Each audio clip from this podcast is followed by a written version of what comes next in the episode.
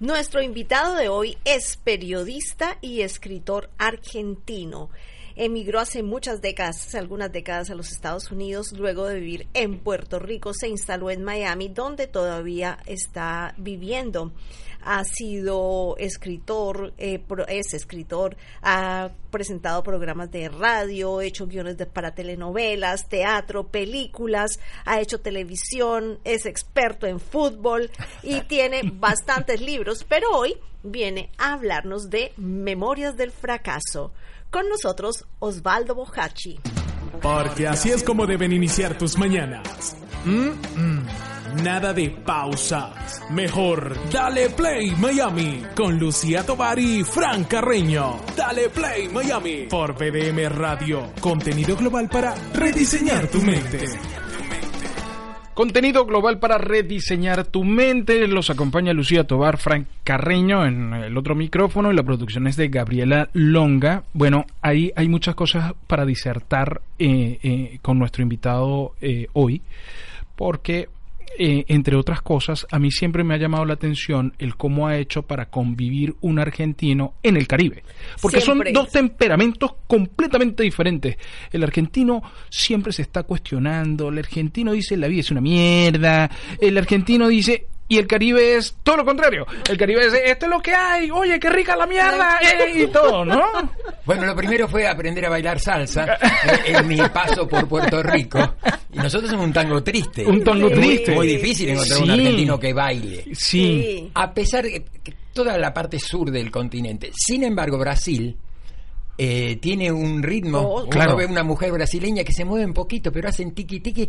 Y uno dice, ¿cómo las nuestras no, no tienen No se mueven don? así, sí. Y después en el Caribe ya te olvidas que eh, todas eh, bailan muy To- sí, Muy bien. sí, sí. Uno ¿Y apre- piensa, uno piensa de todo, ¿verdad, Claro, Osvaldo? pero te vas adaptando porque eh, te, confie- eh, te confesás como un negado para el baile, pero te adaptás y disfrutás lo que hacen bien otros, ¿no? Claro. A mí me gustaría escribir como aprendiste. Vargas Llosa, como Gabo, como Borges. Claro. Y escribo como Bocacci, pero bueno. Claro. Mira. ¿y escribiste, eh, aprendiste a bailar salsa o no? No, mentira. Mentira. No, yo soy un patadura, pero... Tienes dos pies izquierdos. Dos izquierdos, sí, Dos sí, señora. izquierdos. No, es muy y, difícil. ¿Y cuándo tuviste tu primer encuentro con el plátano, con el patacón? Bueno, eh, yo tuve un encuentro en Puerto Rico. Yo fui en el año eh, 1982 por trabajo. eh, fui a, a hacer unas novelas a Guapa Televisión. Y, por ejemplo, esto va a ser una síntesis. Llega el escritor de la novela, ¿qué te regalan? Un libro.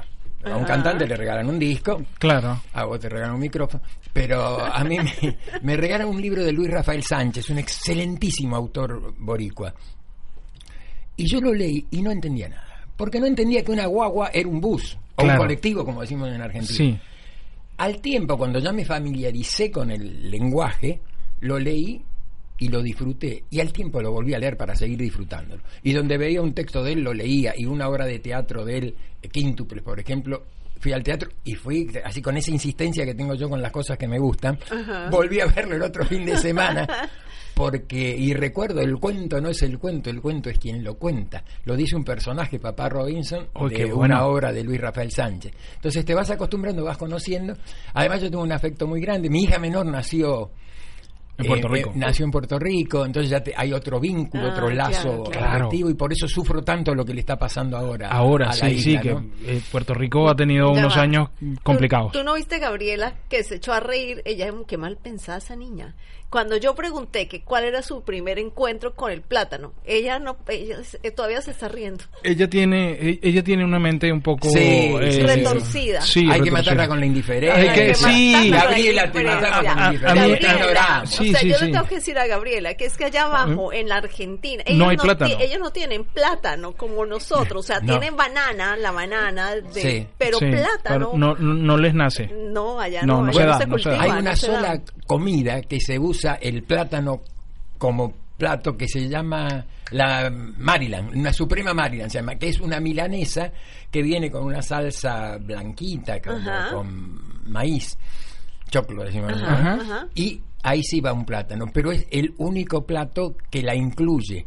Si no, los maduros no sabemos lo que es. No son No, lo no que saben. Tan ricos que son, ¿no? Sí, ricos. son lo máximo. Lo tenés que conocer acá. Claro, Ay, claro. sí. Eso era lo que te- eso era lo que estaba preguntando y Gabriela me vio así como que, ajá, qué ver, qué, qué, qué vergüenza. Bueno, Os- Osvaldo, que se escribe con V, con V, no, con W, eh, O- Osvaldo Bocacci nos trae eh, Memorias del fracaso. Y a mí me encanta el título porque yo he sido un reivindicador del fracaso desde hace al- algunos años para acá, porque el fracaso es justamente lo que nos permite evolucionar, es lo que nos permite crecer, es lo que nos permite además confrontarnos con nosotros mismos. Y, al fin es el resultado siempre es positivo. Y, y cuando vi el título y dije Memorias del fracaso, eh, pues es genial el título. Ahora Gracias. veo el subtítulo y dicen eran idealistas y se convirtieron en corruptos. y entonces se me cae. Ahí, ahí te cambia todo. Y el entonces se me, pero, pero cuando veo fracaso yo digo, caramba, eh, debe ser interesante. No, pero fíjate que la historia tiene que ver, eh, el fracaso que contamos es el fracaso del idealista, aquel que eh, en la universidad eh, lucha por los ideales y un mundo más justo, y que en algún momento dice, para tener vigencia, para que lo mío sirva para mejorar algo a esta sociedad, lo que necesito es tener acceso a los círculos de poder. Claro. Porque en la charla de café arreglamos el mundo, pero para cuatro personas, no lo arreglamos para ajá. todos. Y cuando esta gente idealista y tan brillante en la charla cotidiana tiene acceso al círculo de poder, se va contaminando, se cae por las razones que están explicadas en el libro y depende también de cada persona, cómo puede ser que esos ideales se olvidan, se olvidan hasta los sueños, se vende todo y te transformas en uno más de los que de lo prometen que tanto y traicionan. y de lo que tanto criticabas. que de lo que tanto criticaba. Y claro, eso- hay una respuesta, porque el fracaso es ese. Fracasé en el intento de tener o colaborar para hacer una sociedad mejor. Y la respuesta hay que leer el libro para ver cómo reaccionan Claro, los que porque, intentan eso. porque ¿no? los que llegan ahí al poder, que a lo mejor llegan con algún ideal, ante el, ante el mismo poder y ante la, la riqueza, eh, se les olvida. Y lo que eh, lo lamentable también es que esto, el país donde corre la historia es absolutamente imaginario. Se llama San Carlos, pero se parece al tuyo, al mío, A todos. Colombia, Al nuestro, claro. Chile, Venezuela, el país que quieras latino, ¿eh? no tiene nada que ver con Noruega, con Finlandia. No, no. Tiene que ver con los nuestros. Entonces son muy parecidos, por eso elijo un país imaginario, porque todos van a sentir que esto pasa Lo, lo en el sienten patio de como mi propio. casa. Claro. Lo sienten como propio.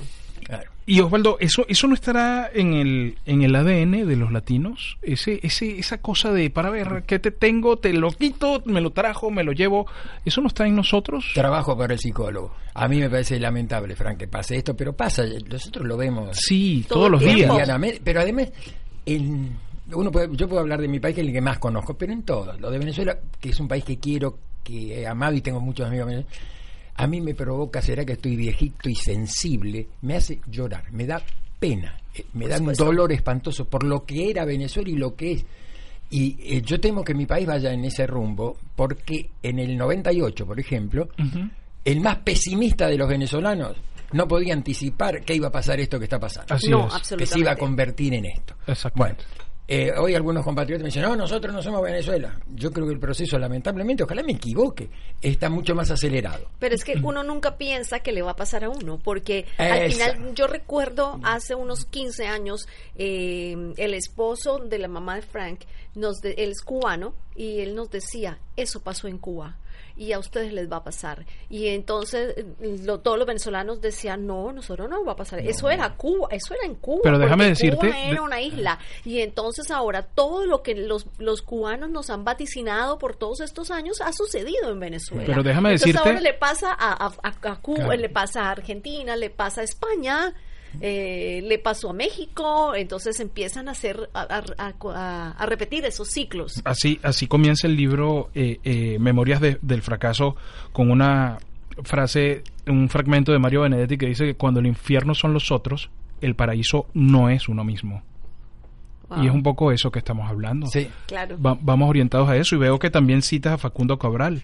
Deseaba pocas cosas y las pocas Ah, cosas sí. que deseaba Las las deseaba deseaba poco. Eso, eso está muy bien. Tenemos varias parcelas en las que coincidimos. A mí me tocó, por suerte, hacer el libreto del documental sobre la vida de Facundo Cabral. El, el que hizo... eh, Ah, Limansky. Limansky. Limansky. Claro, Arnaldo Sí, Limansky, sí. sí, claro. Eh, Aquí Yo se, lo Limansky. yo se lo escribí a Arnaldo, que es un, Oh. un amigo porque hemos trabajado juntos muchas veces y además una excelente persona. Sí, excelente. Y, y yo tuve la oportunidad, en, estando en Argentina, yo estaba escribiendo una novela con otro muchacho, un escritor, con quien, dijera un poquito, nos llevábamos muy bien porque yo estaba claro que él pensaba mejor que yo. Y él estaba claro que yo escribía mejor que él. Un equipo perfecto. El equipo era perfecto. Claro, Y- unían fuerzas. Y él era muy amigo de Facundo, a tal punto que Facundo era padrino de su hija. Ah, Y en una etapa que él estaba sin viajar, porque Facundo vivía viajando, Sí. Eh, tuve la suerte de que en el break del mediodía almorzábamos con él. Y era un tipo para oír. Era, a mí me parecía irreverente estar con Facundo Cabral y querer hablar. Y Claro. que a mí, yo abundo en palabras, ¿eh? ya te diste Sí. cuenta. Pero estando Facundo era para escucharlo. Y cuando me dicen es verdad, es mentira lo que dice Facundo, no me importa nada. Una vez que lo dice, que pasó por su cabeza, pasó a ser verdad. Sí. Y es enri- enriquecedor, porque Facundo siempre proponía cosas, por lo menos que te invitan a una reflexión. Entonces, bienvenido un tipo que cuando habla, ¿qué te vas a poner en la chiquitita? Por supuesto. ¿Sabes? verdad, es mentira, la conoció a fulanita, Y- lo conoció a menganito, ¿qué Y eso es genial, Osvaldo, porque cuánta gente hay que de repente se, se coloca al lado de personas que uno lo único que tiene que hacer es escuchar. Porque tiene tanto para darte y tanto para, para ilustrarte y tanto que cualquier cosa que tú digas vas a entorpecer esa pintura, vas a, Ah. vas a, vas a entorpecer eso. No, déjalo que hable, déjalo que fluya y, y, y absorbe y absorbe. Sí, tenía cosas buenísimas, Facu. Eh, eh, eh, ¿Cuántas novelas has escrito, Osvaldo? Dos. Dos. Esta es la segunda, la Esta es la primera segunda, fue con el permiso de Dios, que funcionó muy muy bien, pero me tomé mucho tiempo, porque además hay que tener tiempo para escribir. El- yo con la editorial que sacó la primera, me había comprometido de palabra, por suerte, a entregarle otra, y pero para escribirla tuve un año venía a hacer unas novelas y tenía como un restito para que mi familia pueda seguir viviendo decorosamente igual. Y después tuve que volver a, a trabajar, digamos. trabajar, Esto claro. también es un trabajo, más allá del placer. Claro. Pero, y cuando estás escribiendo novela, no tenés tiempo de otra cosa, no tenés tiempo de ir a comer con un amigo porque tenés que entregar un capítulo todos los días. Claro. Y hay días que lo haces en 8 o 10 horas y hay días que no, que Claro, necesitas mucho sale. tiempo. Claro, por más que uno tiene una estructura, ¿eh? Eso te iba a decir, Sí, hay una, tengo- meto- una metodología. Claro, claro. Yo eh, eh, conocí un solo autor del Bene que trabajaba sin hacerse la escaleta o el diagrama, como que. Pero uno normalmente yo sé eh, principio, desarrollo y final, y ante cada día diagramo el capítulo. Eh, si no jugás a la inspiración, te mantenés por el oficio. Claro. Claro. No podés jugar a la inspiración, que, que Claro. eso Sí, es una claro. cosa de aficionado. Un profesional no, puede hacer eso. ¿No te pasa, no te ha pasado que se te revelan los personajes? Eh, Es lo más difícil. Es lo más difícil. Para ¿no? mí, el llevarme bien con los personajes es lo más difícil, no solo en la novela esta de libros, sino en las telenovelas. Una vez Osvaldo Ríos me llama, no me acuerdo qué novela estábamos haciendo. Osvaldo Ríos lo conocen. Sí, ¿no? claro, claro. Ha, ha estado aquí también. Y Osvaldo me dice, eh, del personaje de él, pero mira, yo no diría esto. Yo digo, yo tampoco. Y entonces, y entonces que no lo dice ni tú, ni yo, lo dice el personaje. Y en esta novela hay un personaje, un amigo, un general, un militar, eh, amigo del padre del candidato a presidente, que en un momento el personaje dice, eh, hace una diferencia de clases, de gente, y dice, algunos nacemos para ordenar y otros nacen para obedecer. Cuando el tipo dice eso, yo estoy en contra, pero no es- me llevó una, una o dos horas dejar mi escritorio, dejar la compu y pensar y enojarme con el personaje, pero después casi me convence, porque dije, ¿y si tiene razón? ¿Y si algunos nacen para dar órdenes y otros Claro. nacen para obedecer? Y hay un gran signo de interrogación. Y esto es, eh, como síntesis te cuento, el, a tu pregunta, Frank, el encuentro con los personajes es lo más bravo que a mí me pasa. Por ahí a otro le pasa con la historia, con por dónde Claro. llevo la historia. Yo con la historia generalmente no tengo problema porque sé muy clarito a dónde quiero ir. Pero cuando los personajes meten Es que los la personajes, cucharita, claro, los personajes tienen que estar muy bien dibujados y tienen su personalidad. Claro. Eh, y entonces el escritor tiene que entenderlos a todos. Pero Qué es que difícil. justamente ahí entra la revelación, o sea, la- sí, la revelación del personaje, porque el personaje tú empiezas a llevarlo por una trama y de repente te das cuenta que no, él no se halla ahí, y entonces empieza a mandarte señas y a decirte, sácame de aquí, yo no estoy para esto, esto no va. Es, es importante. Bueno, hay puntos de vista diferentes. ¿eh? Eh, Cuando yo vine de Puerto Rico acá, eh, tenía un jefe eh, y fui a escribir una novela a Telemundo y me hacían ir a escribir allá, cosa que me pasó dos veces sola en mi carrera. Generalmente yo escribo en mi casa y mando libretos. Y un día tuve una discusión que mirá lo fuerte habrá sido que la recuerdo, que el jefe, director del Departamento de Arte Dramático, con esos títulos grandosos, pulosos, que no caben en la puerta. honestamente pensaba que ese señor, que era muy buen productor, eh, como escritor no le podía escribir una carta a la madre. Entonces decía, bueno, y un día me dice que no me deje llevar por los personajes. Tiempo después, yo eh, voy en el auto y escucho una entrevista a García Márquez, a Gabo, diciendo, cuando los personajes tienen vida propia, yo ya estoy tranquilo. Tenía ganas de Oh. llamarlo y decir, si lo dice Gabo. ¡Animal! Claro. Porque es una satisfacción cuando el personaje te empieza a nutrir, te ayuda en su composición, porque sabe, en las novelas los actores que tienen un solo personaje en la cabeza, que son generalmente egocéntricos, vanidosos, no sé los que amigos actores, pero tienen una porción de eso y piensan en su Conozco personaje eso. y te acercan cosas. Jamás a mí me ha pasado que un actor me diga, vamos a mejorar, que Lucía me diga, vamos a mejorar el personaje de Frank. No. Ella me va a decir, vamos a mejorar mi personaje, que Claro. puede hacer esto y puede hacer lo otro. Claro. Y yo les voy a dar, impor- eh, los voy a escuchar, y voy a decir una palabra media grosera. No importa. Le voy a dar bola el día que me hable Lucía del personaje de Fran para enriquecerlo. Claro. O Claro, viceversa. Claro. Eh, yo- Porque lo ves desde otro punto de ellos vista. tienen su, no desde su, su personaje, lo tienen muy clarito. Pero los demás no. Y el autor tiene los 30 personajes o 20 de, que se mueven en la historia. Ajá. Entonces, eh, no hay que privilegiar la opinión, hay que escuchar a todos. Pero Sí. los tipos los conocen bien. A mí una vez, en la época de la máquina de escribir, eh, nosotros teníamos eh, la misma productora, yo entregaba los libretos y corregía a mano algunas cosas. Y había un muchacho que pasaba el libreto para entregar eh, ya a la producción, para grabar. Y una vez, vaya a saber, pidió muchas veces disculpas, igual lo, lo votaron del trabajo, a mí me dio mucha pena. Se confundió y agregó cosas de él, no solo las que yo había corregido, ¿no? Puso. ¿Quién se dio cuenta? La actriz que hacía el personaje, que fue y dijo, esto no lo escribió Osvaldo. Vino a mi casa y me mostró. Digo, no, es verdad, yo no escribí esto.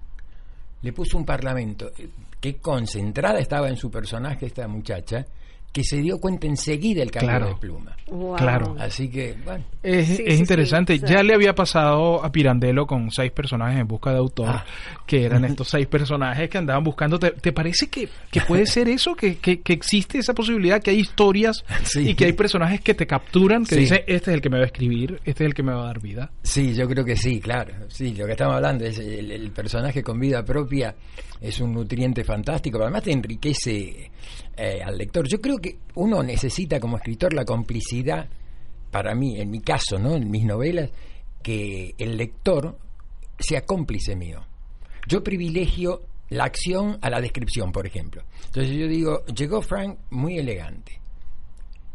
No voy a decir vino con una tijera azul o un saco blanco. No, no, yo digo elegante. El lector tiene que ser mi cómplice, imaginarse La elegancia. qué fue la elegancia, porque para uno la elegancia es un traje marrón, para otro negro, para otro azul. Claro. Entonces yo voy siempre privilegiando la acción sobre la descripción. Entonces necesito no solo que el personaje, para redondear tu idea, Frank, eh, colabore y genere vida propia, sino que, que no tenga dependencia del autor, que tenga sus propias alas, sino que el lector también me complemente. El lector es un coautor de nosotros. Claro, y en esta novela específicamente, Memorias del Fracaso, aunque uno pensaría, porque en la portada dice eran idealistas, se convirtieron en corruptos, pero atrás, en la contraportada, dice con el amor solo no alcanza. Es un marco de un- en una historia de amor. Sí, porque eh, la historia, a ver si tengo... Hablar con un escritor y pedirle poder de síntesis es difícil, porque abundamos en palabras. Esta es la historia, una eh, la- la- los, los dos protagonistas, el hombre y la chica, absolutamente diferentes. Él es hijo de alguien que fue presidente de la nación, eh, su abuelo había sido gobernador, nació en una casa con gran prosperidad económica, acostumbrados a un estilo de vida, no es culpa de él, ¿no? Nadie elige, ni siquiera elegimos nacer, imagínate el lugar. La chica, una infancia durísima, perdió a los padres, es criada por una señora muy humilde, muy trabajadora y con mucho, mucho esfuerzo trabajaba, estudiaba y tiene ideas sumamente idealistas. Comprende que no se soluciona en las charlas con los amigos ni en la facultad y busca trabajo en una unidad de, de un partido político importante, que después lo tiene a este señor como candidato a presidente. Y ella lo conoce a, a este hombre y son están en las antípodas, uno polo norte, otro polo sur, pero se enamoran, porque el amor a veces busca Claro. los opuestos, ¿no? Pero en el camino demostramos que con el amor solo no alcanza. Qué interesante. Este, muy, Qué muy interesante. interesante. Estamos conversando con Osvaldo Boscachi, es el autor de esta novela que se llama Memorias del fracaso y que se puede conseguir dónde, Osvaldo. Por ahora en Amazon, ¿En y Amazon? yo creo que ya dentro de un mes más, más o menos, cosas que me exceden, estará en Barnes Nobles, en Books and Books, Books and en la Books, librería y- esta que está frente al Tropical. ¿Cómo te va con esa nueva forma de consumir literatura a través de Amazon que ha cambiado toda, to- toda la industria? ¿Cómo cambió? Bueno, mi, mi experiencia no fue buena con la primera edición de la novela anterior en relación con lo económico, con una editorial argentina muy reconocida, tenía, tenía autores muy buenos. Le agradezco que me dio la oportunidad de publicar mi primer novela, de estar en las librerías junto a autores reconocidos, eso se lo agradezco. Lo que no fue muy bueno fueron las liquidaciones. Las liquidaciones. Las liquidaciones fueron espantosas. Claro. Tú quieres comprar un... Me decía, a ver, de esta quiero comprar eh, la otra, con el permiso de Dios. Usada, eh, lo conseguís en- por Amazon, usada a precios exorbitantes. Yo creo que escribí esto porque dije, yo no pago un libro mío este precio, mejor escribo otro. Claro. Pero el negocio ahora a través de Amazon todavía no lo sé, porque el libro recién está saliendo. Recién está Entonces, saliendo. todavía no sé cómo es, si liquidan bien, si se portan bien en la parte, porque eh, para nosotros, para mí es una profesión, ¿eh? yo necesito vender libros para Claro. poder hacer otro y Para poder, poder vivir seguir. Claro. de, lo, de este trabajo. Claro, claro. Entonces, Claro, porque eh, como pues- tú decías al principio, es un trabajo de tiempo completo. Te necesita dedicación, necesita sentarse y, y meterse en la historia y, y- y crear esos personajes y todo el tiempo ir avanzando en función de la historia. Entonces es un, es un trabajo de tiempo completo y así lo tenemos que ver, no como que, eh, bueno, está ahí. ¿Y no te pasa que, a- porque a mí me pasa, yo, yo disfrutaba mucho ir a las librerías. Yo disfrutaba mucho ese ambiente que se daba ahí de absoluto silencio y todo el mundo con un libro abierto, hojeando al azar cualquier, eh, cualquier capítulo para ver si el libro lo atrapaba o no, ¿no? Claro. Eh, eso ya lo hemos perdido. Lo comentábamos con Lucía este fin de semana que bueno, así como eso hemos perdido muchas otras cosas, ¿no? Ya la gente no quiere ir al supermercado a comprar, ya no quiere ir al centro comercial a comprar, ya no quiere, ya, ya no sé, nos vamos a convertir en islas, yo creo. Claro, ¿no? bueno, las tiendas de Miracle Mile, eh, una amiga mía tiene una ahí hace años, añares, y, me, y le digo, ¿cómo sobrevivís? Porque van cerrando muchos Van negocios. cerrando. Ajá. Y me dice, porque yo me di cuenta rápido y la mayor parte de mi venta, pero a nivel de, me dijo, de más del 80%, lo hago a través de, Online. de las redes online. Si ya que la señora, la chica que va y ve la vidriera, ay, dame esa pollerita, esa faldita, ¿no? Ya queda, ya Claro, no. eso lo cambió tiene más como imagen. Lo- Pero, pero hay que adecuarse, Frank, porque Sí. el, tenemos herramientas fantásticas. Pero si tú tienes un martillo y lo usas para clavar un clavo, está bien. Pero si lo usas para romperle la cabeza al vecino, está mal. Pero la culpa no la tiene el martillo. Claro. La culpa la tiene el mal uso que se le da a la herramienta. Así es. Tenemos unas herramientas tecnológicas fantásticas. Si la imbecilidad de la gente hace que se usen mal, Pues la culpa pena, no es la pena, tecnología. Pero la culpa no es del martillo. O sea, eso dice que entonces estás reconciliado con la tecnología y Sí, estás sí. disfrutando de eso y lo está... Eh, Ojalá que la gente compre mucho en Amazon y que Amazon me pague. Claro. ¿y lo, lo harías en audible? En versión. sí, sí, sí, ojalá lo hagan. Está una hija mía eh, tratando eso. Por, a, a mí me parece horrible, eh, pero es regalado. a la esposa de un amigo y no hace mucho le regalé porque me dice que ella viaja mucho por su trabajo y que escucha los libros. Sí. Entonces el marido Es una dijo, tendencia. Regálale un audiobook que Sí, hemos, hem- ella lo escucha. eh, es una tendencia en el 2020, pues eh, va a ser uno de los de los formatos que más se va a consumir, Mira. es consumir eh, literatura en audio. En audio. Osvaldo, qué gusto tenerte aquí en No. Dale Play Miami. Un Qué- placer. qué rica porque conversación. Me hicieron sentir muy bien. Yo generalmente no me siento muy cómodo. Porque por mi formación periodística siempre estuve muchas más veces del otro lado Claro. que de este. Y porque hay algo inevitable y muy feo, que es la- ser autorreferencial. Sí, Claro. El- y es inevitable en una entrevista. Tú me preguntas, yo tengo que contestar y no voy a hablar del vecino. Tengo que hablar claro, de mí. tienes que hablar de. Pero hay una ligera, un ligero fastidio con la autorreferencia. Es complicado, ¿no? Así que bueno, me la pasé, me hicieron sentir muy cómodo, no me hicieron sentir ese peso que suelo sentir cuando alguien me entrevista. Le agradezco muchas muchísimo. gracias. No, muchas pero gracias nosotros- por, por decir, por decírnoslo además, porque no siempre la gente se lo dice a uno. A veces la gente dice, bueno, me sentí cómoda, o Erwin viene y nos dice, hey, fulanito se sintió muy cómodo, se fue muy contento de acá. Pero también es gratificante para nosotros sentir que la gente se siente en su casa cómoda, que estamos haciendo una conversación relajada, porque así lo tiene que estar escuchando la gente que, que está desde sus dispositivos oyendo. Y desde que entras acá te sentís bien porque Gaby te ofrece un café, querés Ella, tomar ella sí algo. tiene eso. Sí, eso. Ella tiene eso. Ho- hoy, hoy se le quemaron las arepas, pero del resto hasta arepas ofrece. De verdad, Ah. sí, sí, sí. Volveré entonces, aunque Tienes que con una volver, noticia. tienes que volver, tienes que Porque una volver. reina pepeada. Gracias, muchas gracias. Gracias a ti, gracias por estar aquí con, con nosotros. nosotros, Osvaldo Boscachi. El 5, eh, los espero el El- 5. ah, el El 5, cinco nos faltó vamos. eso. La sala El- Catarsis. El 5 de febrero en la sala Catarsis del Teatro Trail va a estar a las 7 de la noche presentando este libro maravilloso que se llama Memorias del Fracaso. Os- Osvaldo Boscachi estuvo con nosotros aquí en Dale Play Miami. Porque así es como deben iniciar tus mañanas. Mm, mm.